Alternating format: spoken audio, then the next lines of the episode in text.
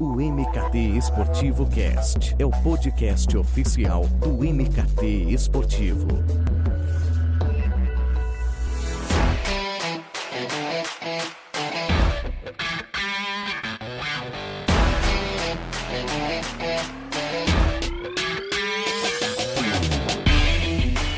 O MKT Esportivo Cast está no ar e a exemplo da semana passada, que foi um papo sensacional, Hoje teremos um convidado muito especial para falar sobre um dos ativos mais importantes, se não o mais importante, do mercado, que é a atenção. E faz todo sentido falar sobre ela, pensando na indústria do esporte, em um momento que se aborda tanto sobre a fragmentação das transmissões, de maneira de atrair um público que está cada vez mais longe da TV, mas segue conectado, tem o celular com uma extensão das mãos e é impactado por mensagens o tempo todo e você precisa ter a sua atenção se quiser sobreviver. Portanto, trazendo para a nossa esfera, é fundamental que o nosso ecossistema saiba atacar onde a atenção das pessoas está, porque é ela hoje quem define quem ganha, quem perde, quem tem valor, relevância e vai se destacar em meio a uma busca desenfreada aí por esse intangível e que muda a cada ano, né? Com novos formatos, novas plataformas, novos entretenimentos. E por isso, eu chamei um craque, um camisa 10, uma das mentes mais atuais e influentes do mercado, do mercado de propaganda, de publicidade, do entretenimento, de conteúdo, enfim. Ele é completo, que é o Rafa Avelar, fundador e CEO da Adventures. Rafa, seja muito bem-vindo. Prazer, prazer estar aqui, Eduardo, e adorei o, o, ponto de onde você puxou o episódio. A gente começou com o pé direito aqui, porque conhecendo um pouquinho do, do teu trabalho e da tua audiência, cara, eu não tenho dúvida que por várias vezes a gente se pega debatendo táticas, coisas de execução e o que, que dá para ser feito, o que está sendo feito, mas no final do dia, a variável principal que começa esse jogo é a atenção. Então, no final, eu acho que a gente começou com o pé direito aqui para entregar valor para todo mundo que está ouvindo. Um prazer estar tá aqui, viu? Bom, prazer é meu. Então, vamos aprofundar nesse, nesse quesito. Eu já, eu já já entro no trabalho que a Adventures propõe, mas eu acho legal saber de você, trazer essa sua visão sobre essa mudança da publicidade ao longo dos anos, pegando, não sei, 10, 15 anos. Eu fiz faculdade de 2005 a 2008, então era muito enraizado ali, atendimento, criação, mídia, era assistia-se muitos comerciais, livros, pô, na Toca dos Leões, Kotler, Armando Santana, enfim. Existia uma cobrança por ser criativo, fazer peças ali memoráveis. E hoje, eu acho que a gente pode envelopar tudo isso em precisamos atrair a atenção das pessoas. Não adianta é, ser cria somente criativo, ter peças belíssimas, pô, um comercial ali nível Super Bowl se ninguém assistir. Então eu quero saber de você hoje, o valor está em ter a atenção das pessoas? Boa, e, e vou te falar, a, minha história, é claro que de um ângulo diferente, ela também conta um pouquinho dessa mudança do panorama, panorama dos negócios, né? Quando eu comecei lá atrás, com 23 anos na empresa da família, é, eu escalei esse negócio ali de 2013 para 2018, cara, de 3 para 30 milhões de reais, muito nas costas de coisas que hoje em dia não são o que eu acredito que tem a maior, a maior parte da atenção das pessoas, que era, cara, Google Ads, por exemplo. De 2013, para você ter uma ideia, de 2013 para 2016, é, eu cresci um negócio somente com Google Ads. Eu não tinha competidores nas palavras-chave que eu comprava. Eu passei três anos da minha vida comprando as palavras-chave sozinhos do negócio da minha família. É, e, é. naquele momento, e naquele momento, pô, enquanto a, as redes sociais ainda estavam na sua infância, você lembra, pô, 2000, 2013, o Facebook não tinha nem feito o shift para o mobile ainda, e, e, as plataformas de vídeo, principalmente no Brasil, ainda não eram relevantes, porque o brasileiro não tinha acesso à internet, quanto mais rápido e quanto mais pacotes de dados que suportassem isso. Então, ao longo dos últimos oito anos da minha carreira, eu observei a atenção e, e o comportamento do consumidor migrando aos poucos de navegação para o começo das redes sociais, para vídeo, para áudio e tudo que a gente vai debater aqui hoje. Então, eu não tenho dúvida que a atenção é, é relevante e que a atenção muda de lugar o tempo inteiro. Agora, e, é, o marketing moderno, seja ele esportivo, seja ele de uma grande companhia, ou seja, qualquer objetivo de negócio, começa por aí. Eu não tenho nenhuma dúvida e acho que um pouco da minha trajetória de carreira é, é o testemunho de que essa tese é válida. Então a gente pode falar que hoje um dos desafios do Rafa Velar, o CEO da Adventures, é buscar caminhos para que as marcas consigam desvendar onde a atenção está, e eu imagino que isso seja algo diário para você. É, é curioso, assim, eu não sei quantas pessoas estão me ouvindo aqui me conhecem, mas eu, eu não sou publicitário de formação, né? Eu estudei economia, eu fui um dos piores alunos que passaram pela faculdade que, pela faculdade que eu fiz. É, é, eu, é, acho que é até injusto eu falar que eu fiz a faculdade. Mas, enfim, mas eu estudei economia. E, e se tem uma coisa que economia me ensinou, foi o conceito de oferta e demanda. Eu acho que foi a única coisa que eu aprendi na porra da faculdade. É, oferta e demanda nada mais é do que uma lei de mercado que rege o preço das coisas. Então, o que, que ela diz? Quanto mais demanda existe por um, por um bem, por um ativo, maior, dado uma quantidade fixa desse ativo, maior vai ser o preço. Então, quanto mais gente quer alguma coisa, mais caro esse negócio fica. E, e é exatamente assim que a atenção funciona. E, e no final do dia, quando eu estou sentado na cadeira de CEO das Ventures, quando eu estou comandando os nossos negócios tentando crescer eles, ou os negócios dos nossos clientes para ajudar eles a crescerem, é, é a única coisa que eu faço. O meu papel, seja dentro da Adventures, ou seja a, a, através da nossa empresa, comandando a estratégia de comunicação de grandes marcas, é um só, que é dividido em três etapas. Número um, entender aonde a atenção das pessoas está, que hoje em dia parece, voltando à, à tese de economia e mercado financeiro, parece muito mais com day trading do que com qualquer outra coisa, porque no dia de hoje aconteceu alguma coisa que você deveria reagir, algum creator novo apareceu que você deveria colaborar. E no final do dia, alguém criou uma plataforma, um formato ou, algum, ou alguma outra coisa mudou e você precisa adaptar a sua estratégia. Então, fazer marketing, entender onde a atenção das pessoas está, é literalmente igual a day trading. Eu não sei quem aqui conhece mais mercado financeiro, day trading são aqueles, aqueles operadores de mercado financeiro que ficam o dia inteiro vendendo e comprando ações. Só que no nosso caso aqui, a gente compra e vende atenção o dia inteiro. Então, esse é o primeiro passo: entender aonde a atenção das pessoas está. O segundo passo tem a ver com a oferta e demanda que eu falei, que é não é só você comprar e vender atenção, você tem que comprar atenção que está barata. Você tem que entender aonde a atenção está supervalorizada, ou seja, está cara, e você precisa fugir disso, e você precisa entender onde a atenção está barata, e você precisa comprar o máximo dessa atenção barata possível, porque isso vai melhorar o teu resultado. E no final do dia, uma outra coisa que você já trouxe, e é o terceiro ponto, do que eu acredito que é o meu papel à frente da companhia, das estratégias dos nossos, das marcas que a gente gerencia, é você respeitar a atenção das pessoas. Isso é curioso, porque muita gente é, até consegue fazer o 1 e 2, que é você entender onde a atenção das pessoas está e comprar ela barata. Mas elas cagam no terceiro. Elas erram no terceiro, que é respeitar a atenção. Hoje em dia, num mundo onde você tem 7 bilhões de pessoas no planeta Terra produzindo conteúdo, você perdeu o privilégio de falar o que você quer de, de, de, empurrar a sua mensagem no consumidor. O consumidor é que escolhe o que, que ele quer consumir. Ele tem que escolher consumir o seu conteúdo, ele tem que escolher consumir o seu podcast, ele tem que escolher consumir o seu vídeo. Você não tem mais o privilégio de empurrar a sua mensagem, como foi feito nos últimos 20, 50 anos. E, e aí, na hora que você entende isso, você entende que na hora que você entende a atenção, onde a atenção das pessoas está, compra ela barata, você ainda precisa entregar alguma coisa que as pessoas que seja relevante para os seres humanos, que seja relevante para as pessoas. E é aí que o ouro acontece. Porque a maneira como você vende mais em 2021 é fazendo as pessoas comprarem de você e não vendendo para elas. Ou seja, é através da construção de marca e não de vendas que você consegue aumentar a venda. E para muita gente isso é muito louco, mas essa é a regra do mundo hoje em dia. Perfeito.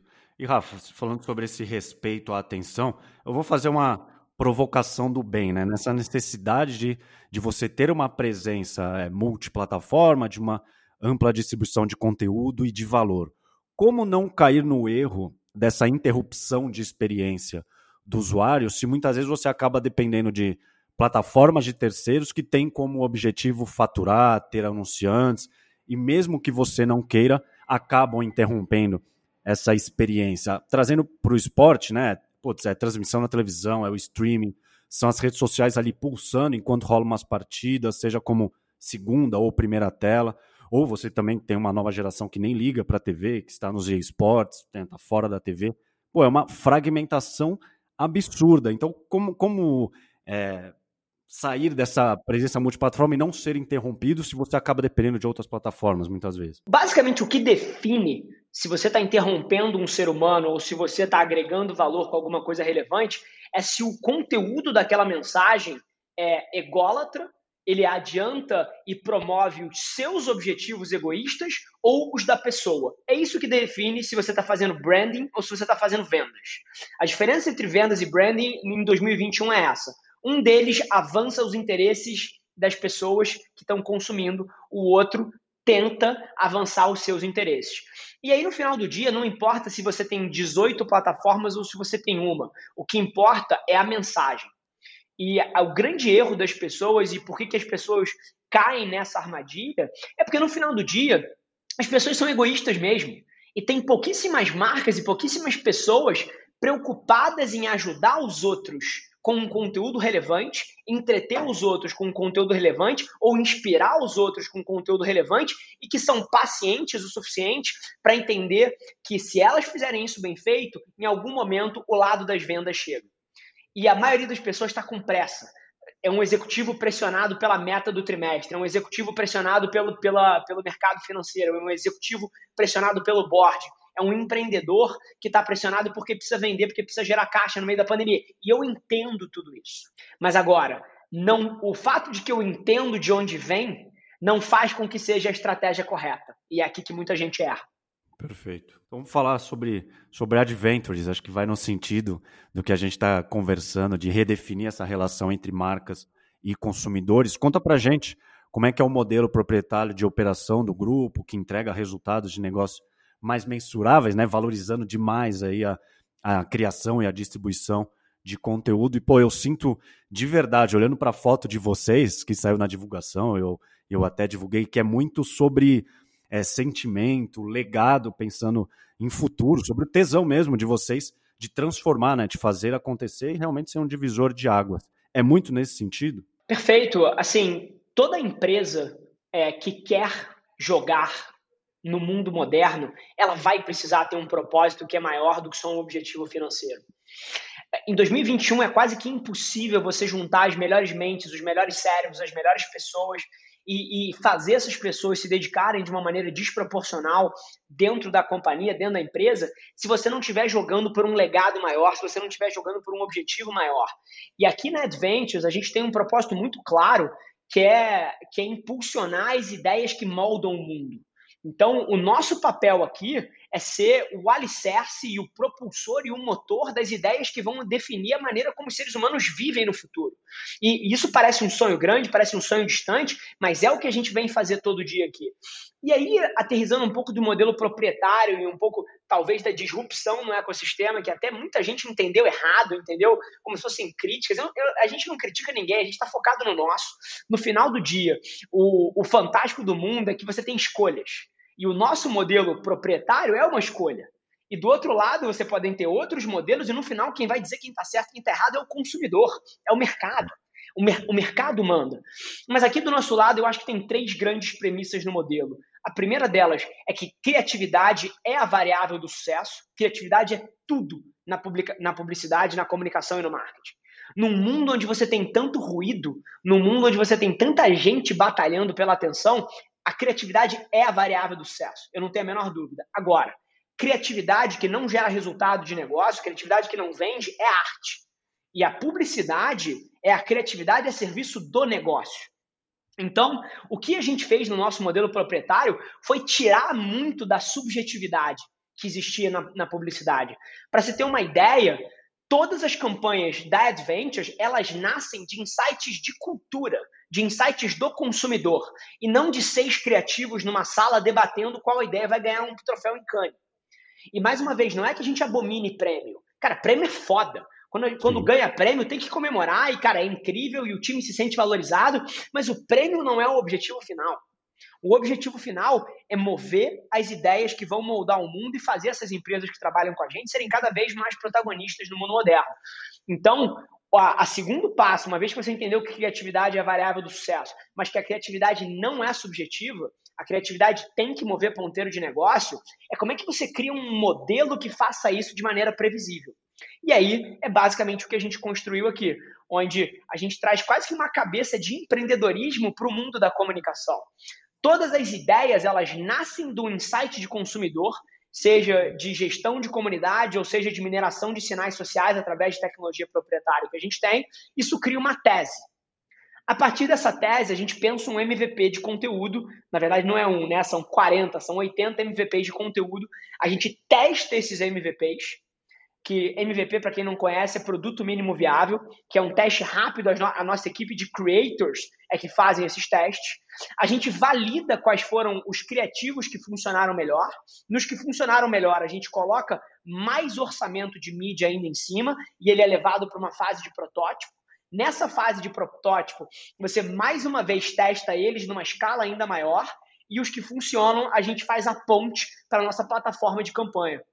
Que é aí que você vai abrir câmera, que você vai produzir filmes de que só a produção custam milhões de reais, é aí que você vai fazer os comerciais de Super Bowl.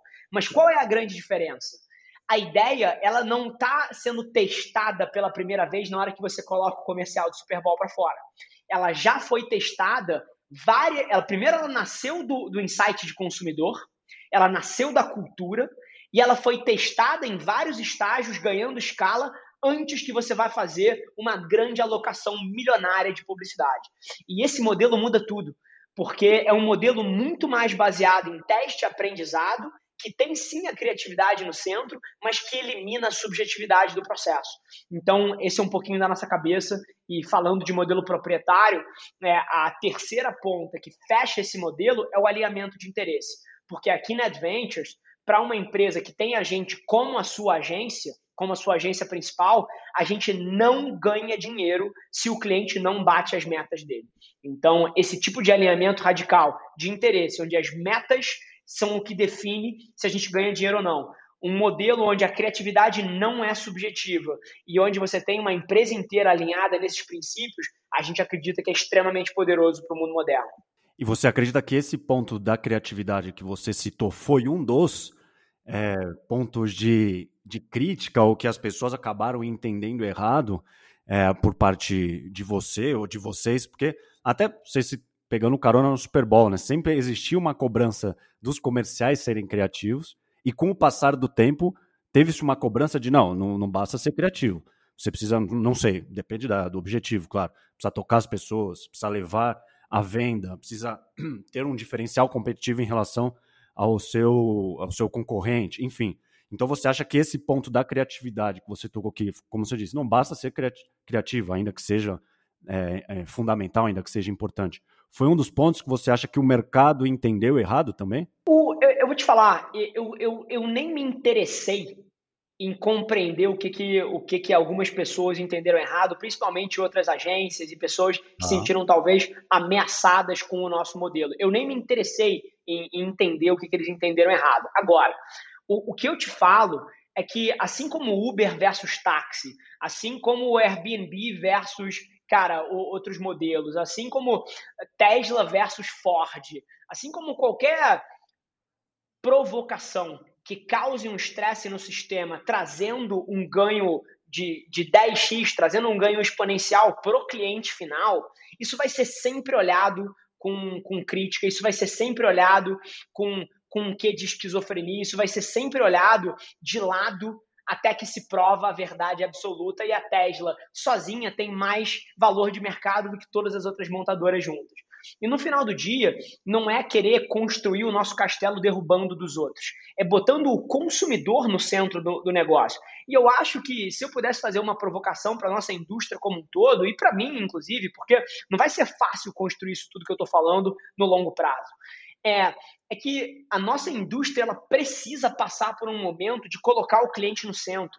O que mais existe aí fora é diretores de criação e diretores de arte que querem encantar o seu Chief Creative Officer para poderem, cara, ganhar moral dentro da empresa e, na verdade, não ter a menor ideia do impacto de negócio que isso gerou para um cliente. A nossa indústria, ela passou muitos anos com a, cabe de, com a cabeça virada.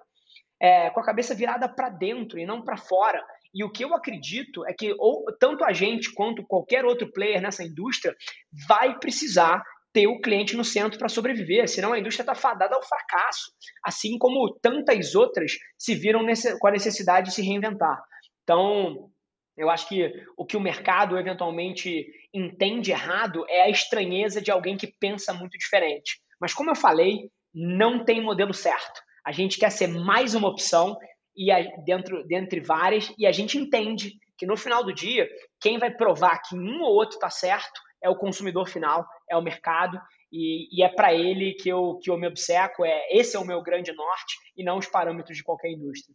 Rafa, algo que você defende bastante e, e, certamente acho que fará parte do escopo da Adventure são as plataformas de voz, como o Clubhouse e os podcasts, mas também desses assistentes de voz, como Alex, Siri, enfim, do potencial que esse mercado tem. Pensando no esporte, dos, dos profissionais que nos ouvem, ainda é algo inexplorado, já que o foco ainda está no audiovisual, no entendimento ainda do YouTube, de criar serviços de streaming, de conhecer esse público para futuramente conseguir monetizar. Hoje a voz ela tem uma capacidade de prender a atenção do público, não sei se maior, mas que rivaliza com o vídeo? Sem sombra de dúvida.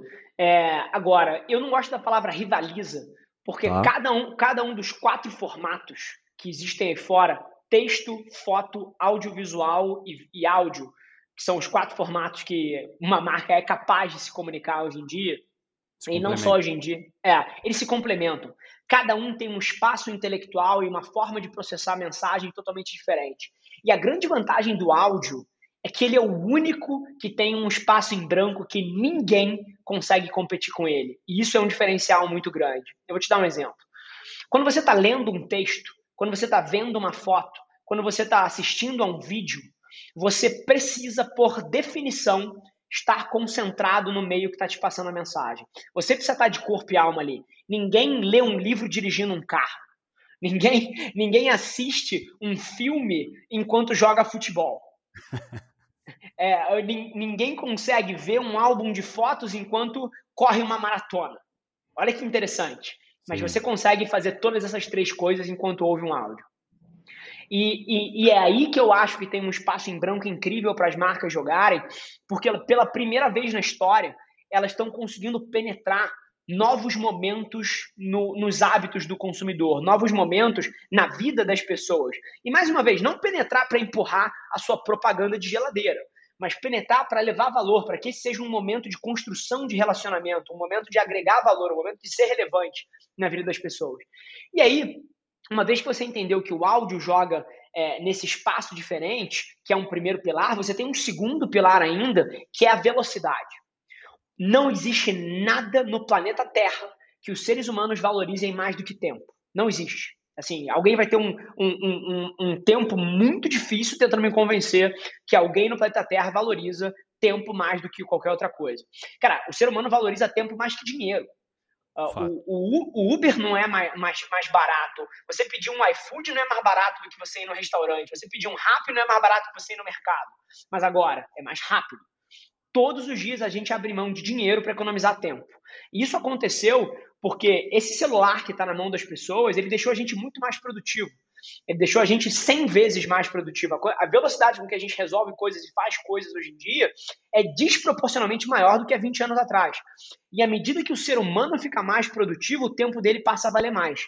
Então, o, o, o valor do nosso tempo aumentou muito. E a segundo pilar que deixa áudio incrível é tempo.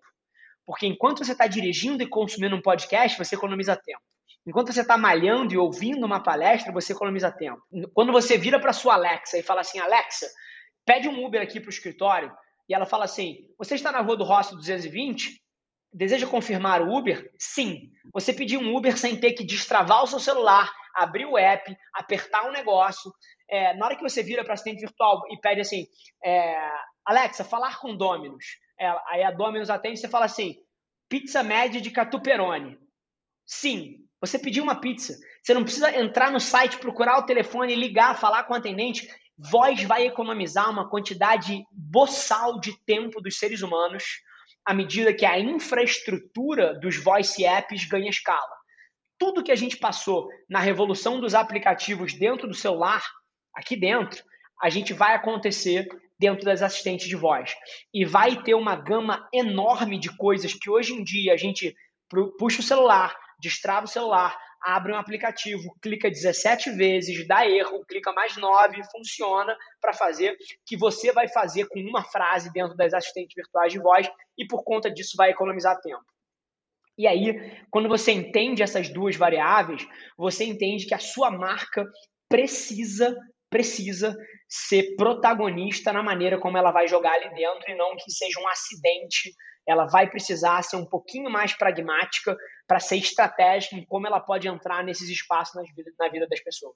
Perfeito. É, eu perguntei isso, Rafa, porque realmente no esporte é, ainda estamos em um entendimento mais aprofundado do audiovisual, principalmente no que tange lançar plataformas JTT, ter um streaming próprio, e é legal ouvir de você sobre esse potencial da voz, porque automaticamente abre a necessidade de começar um pensamento de caramba, como eu posso trazer essa frente para o meu trabalho, seja um clube, uma marca, uma confederação, mas também ao mesmo tempo eu preciso entender né, de que maneira isso fará sentido para mim, não abrir essa frente por abrir, porque eu ouvi o Edu conversando com, com o Rafa Velar e eles falaram sobre isso e que tem um futuro brilhante pela frente.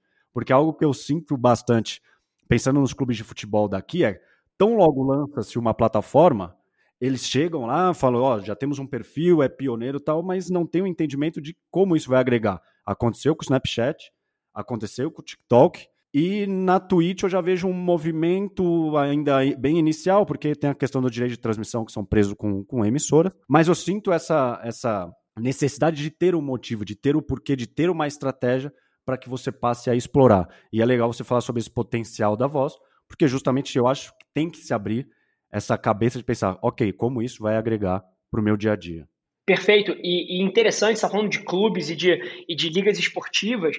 Cara, a voz ela consegue penetrar todos os momentos do consumidor em relação à sua marca. Exemplo, cara, você poderia ter um podcast na sua liga entrevistando os principais jogadores, contando a história de vida deles. E, isso seria uma maneira de criar mais relacionamento e profundidade e, e eventualmente até trazer awareness para a sua liga e aprofundar o relacionamento com todos os seus fãs. Num segundo momento, cara, você poderia vender merchandising e, e desculpa, merchandising não, produtos e, e, e, e merchan de fato, cara, assim, do, dos clubes das ligas nas assistentes virtuais de voz. Você poderia, no final do dia, alguém está assistindo um podcast e com uma coisa que está vindo aí esse ano, que é um Interactive Voice Audio Ad, que é um, um anúncio um, um, anúncio de áudio interativo, você está no meio de um podcast entrevistando o principal jogador de um clube ou de alguma coisa, e aí tem uma pausa fala assim: você gostaria de comprar uma camisa dele agora por uma promoção incrível de 49? Cara, assim, a pessoa diz sim e ela compra uma camisa. Então, só alguns exemplos do que está vindo por aí, porque as marcas elas vão conseguir conectar a experiência dos consumidores no espectro inteiro desde o reconhecimento de marca até o ponto de compra usando áudio. E os seres humanos, eles já estão lá. Não é uma coisa que vai vir daqui a três anos. A quantidade de seres humanos que já têm áudio como uma parte central da sua vida é enorme. E tudo que a gente está falando aqui de assistente virtual, diferente dos Estados Unidos, onde você precisou construir a infraestrutura das Alexas, dos Google Homes, etc., no Brasil isso nunca vai acontecer. Anota o que eu estou falando a gente não vai ter essa massa de Alexas e Google Homes é, no Brasil. Como isso vai acontecer? No smartphone. 90% dos celulares brasileiros são Android e, são, e, e tem a assistente do Google como o default do, do seu sistema operacional. Então, assim como a África, por exemplo, pulou a revolução dos computadores e foi direto para o mobile, o Brasil vai pular e já pulou a revolução da, da, da infraestrutura de hardware das assistentes virtuais, porque ele está direto no celular, principalmente por causa da base Android. Então, todo mundo que tem um Android na mão, todo mundo que tem um Apple na mão, tem uma assistente virtual de voz ali dentro. Então, esse é um negócio que já está aqui e as marcas, empresas, ligas ou creators que prestarem atenção nisso, eu não tenho dúvida que vão sair na frente. Perfeito. Ô, Rafa, entrando numa segunda parte do nosso papo, vemos é, atualmente uma tendência de se contratar celebridades com poder de influência digital para ou gerir a imagem e as plataformas de comunicação das marcas ou torná-las sócias, né, com ganhos vinculados às vendas, a, ao engajamento. A Isa, ela se tornou diretora criativa da Olímpicos, é um exemplo.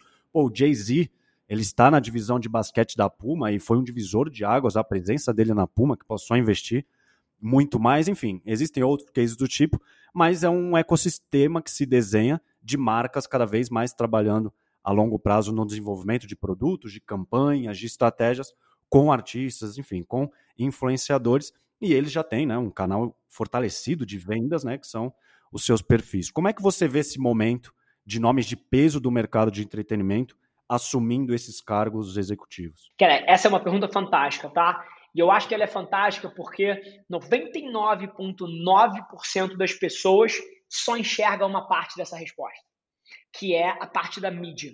Tem muita gente confusa achando que trazer uma celebridade para o centro de um negócio é um play de mídia. É, um, é uma forma de você economizar na veiculação de mídia e puxar o seu produto através de um canal sem pagar por isso e alinhar o incentivo dessa celebridade no sucesso dessa estratégia. E, e assim, não sejamos ingênuos.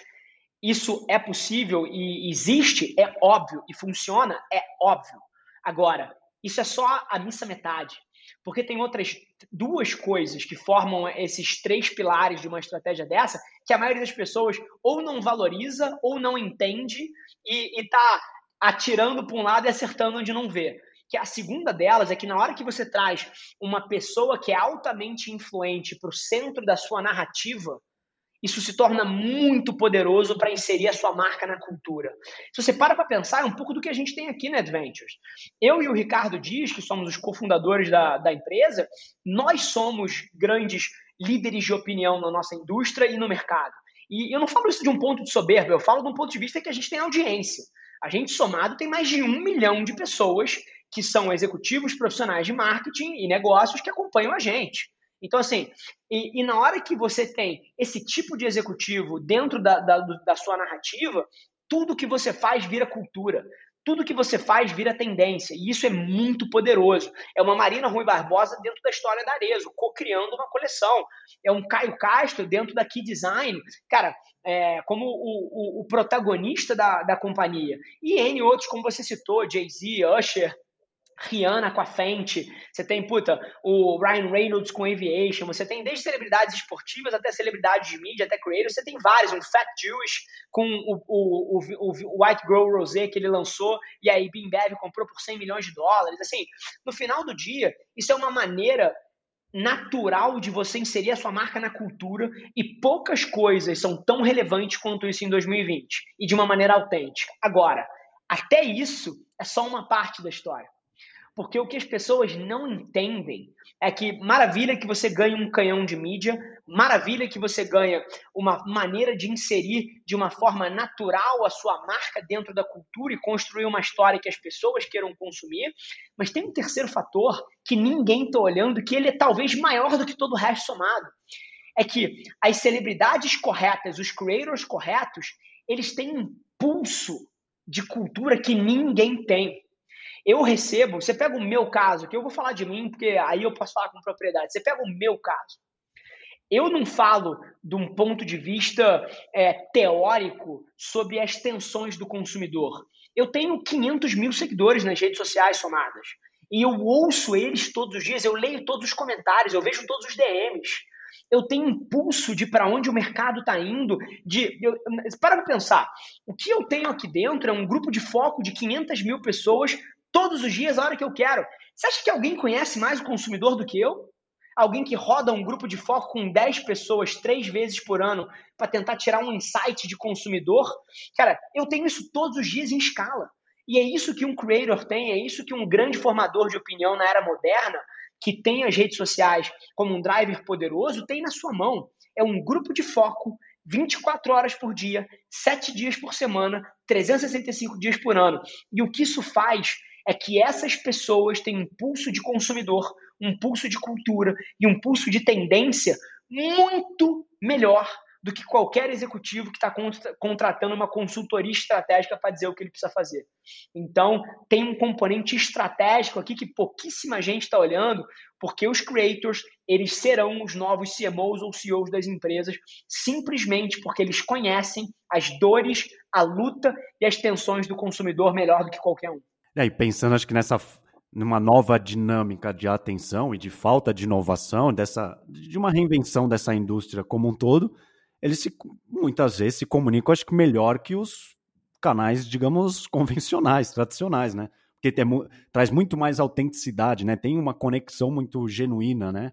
Rafa, eu acho que talvez, aí você vai me dizer se vai nesse sentido. Vocês recentemente é, incorporaram a Go For It, né, uma referência em, global ali em gestão de talentos, que tem alguns clientes, é, não sei se são muito conhecidos, como o Lewis Hamilton, Medina, uma Letícia Buffoni, pô, tem projeto com o Neymar, Gustavo Kirta, enfim. Essa aliança eu acho que tem, talvez tenha sinergia, né, porque a gente acabou de falar de atletas sendo suas próprias marcas e também é, sobre esse pilar de cultura que você citou, que realmente é muito sobre isso. Conta pra gente como é que vocês vão trabalhar para o mercado esportivo nesse sentido. Perfeito, tem, tem tudo a ver. E mais uma vez, é, é, essa aquisição e que, que culminou na vinda do Felipe Stanford, que é um executivo brilhante, talvez o melhor gestor de talentos do Brasil, é, que tem o track record aí, como você falou, de ter construído cara, cases como Gabriel Medina e tantos outros. É, ele passa por um princípio básico que é o motivo que a gente começou esse negócio é porque a gente acredita que a gente pode servir melhor aos talentos e aos clientes. Então tudo começa daí. A gente acredita que a gente vai estar numa posição melhor para servir uma grande celebridade, servir um grande atleta, servir um grande criador de conteúdo, um grande artista, melhor do que a maneira como eles estão sendo servidos hoje. Então tudo começa por aí. Esse é o plano de fundo, essa é a principal coisa. Agora, é, por que, que eu acredito que, que tudo isso conecta com a tese toda que a gente debateu até agora? Porque a gente veio de um mundo, como você colocou, onde a mídia era ela centralizada. Você tinha poucos grandes canais de conteúdo, grandes canais de mídia. E o que aconteceu foi a fragmentação desses canais. E é curioso porque as pessoas às vezes elas entendem errado. Elas olham para a fragmentação só de um ponto de vista de plataforma. Ah, agora eu tenho 15 plataformas de mídia aqui que eu posso operar. Não. Porque você tem 15 plataformas de mídia e cada uma delas tem 499 mil pequenos canais de mídia que são os criadores de conteúdo, que são os formadores de opinião. Então a fragmentação ela é em escala.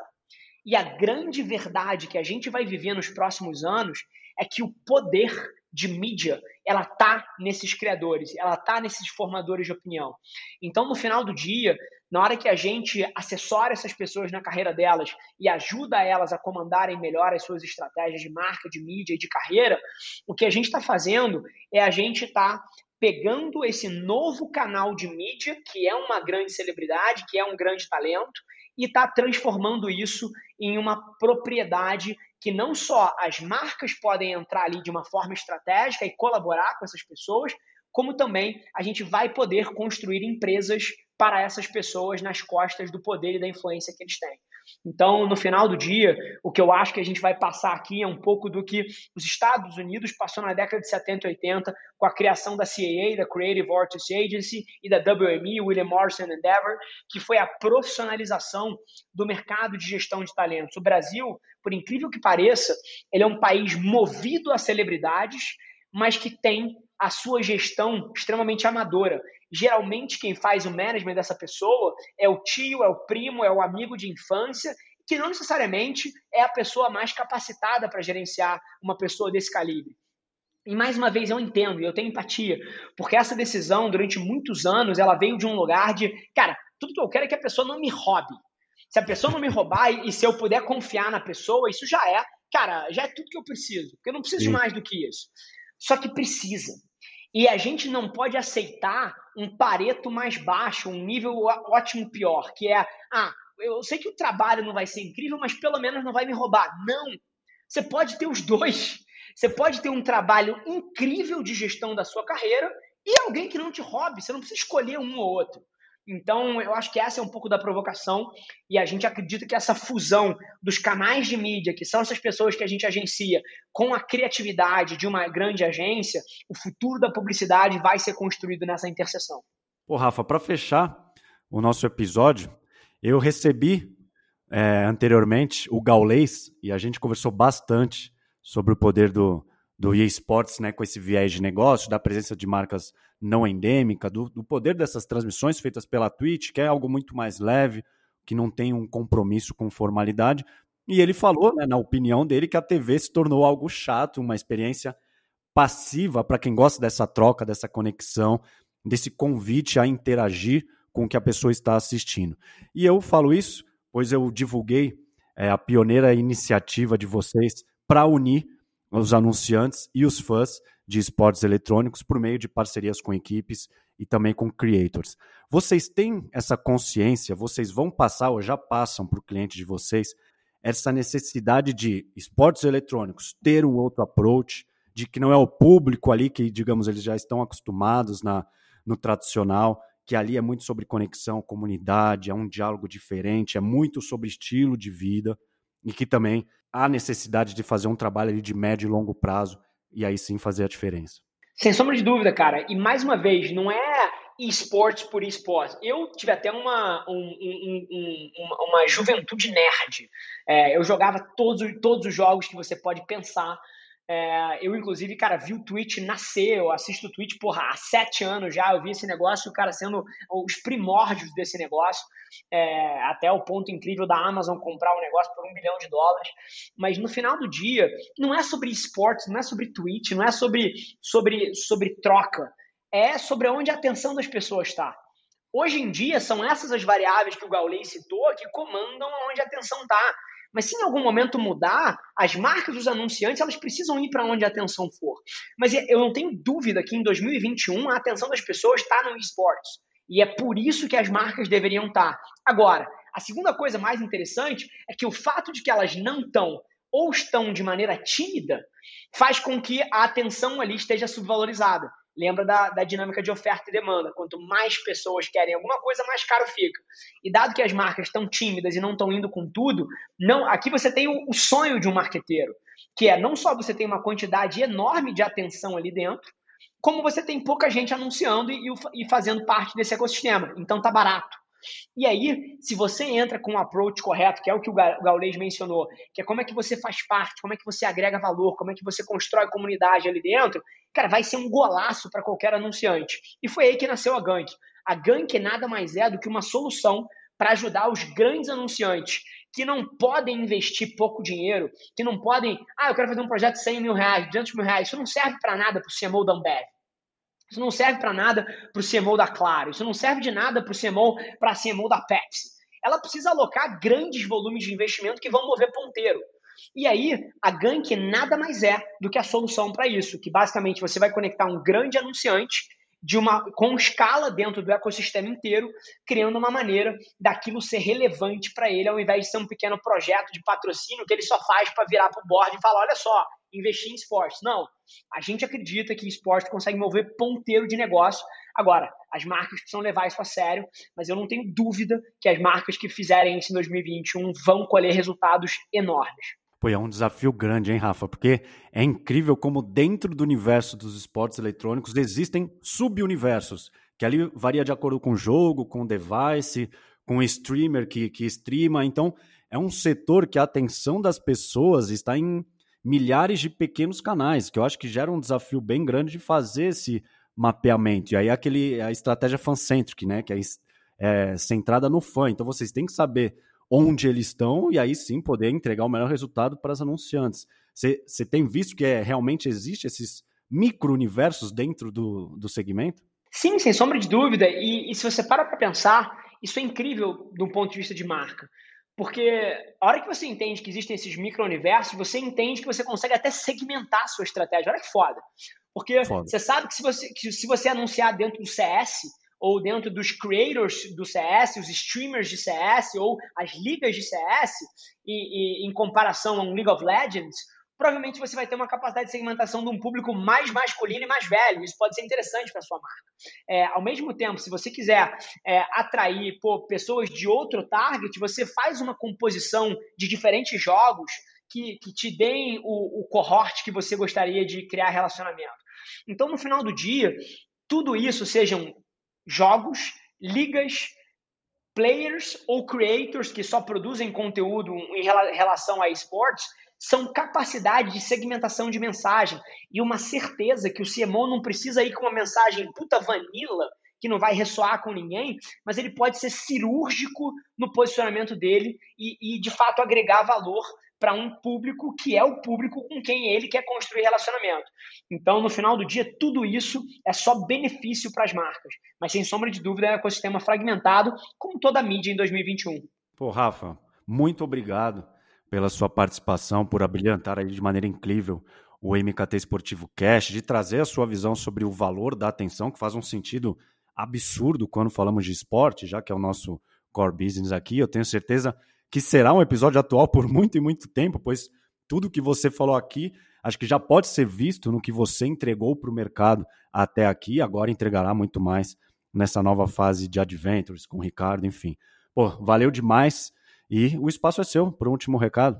Maravilha, cara. Primeiro de tudo, prazer trocar essa ideia. Eu acho que você costurou é, o episódio de maneira brilhante que torna ele perene. É curioso. Eu acho que o que a gente tem aqui vale ouro porque ele transitou desde princípios macro que vão funcionar em 2021 e vão continuar sendo verdade em 3.197 e ao mesmo tempo a gente conseguiu aterrizar táticas e estratégias do ano presente para fazer marketing pro agora e eu tenho e sem sombra de dúvida isso pode gerar muito valor para muita gente. Então foi um prazer participar, parabéns pelo projeto e conta comigo aí, cara.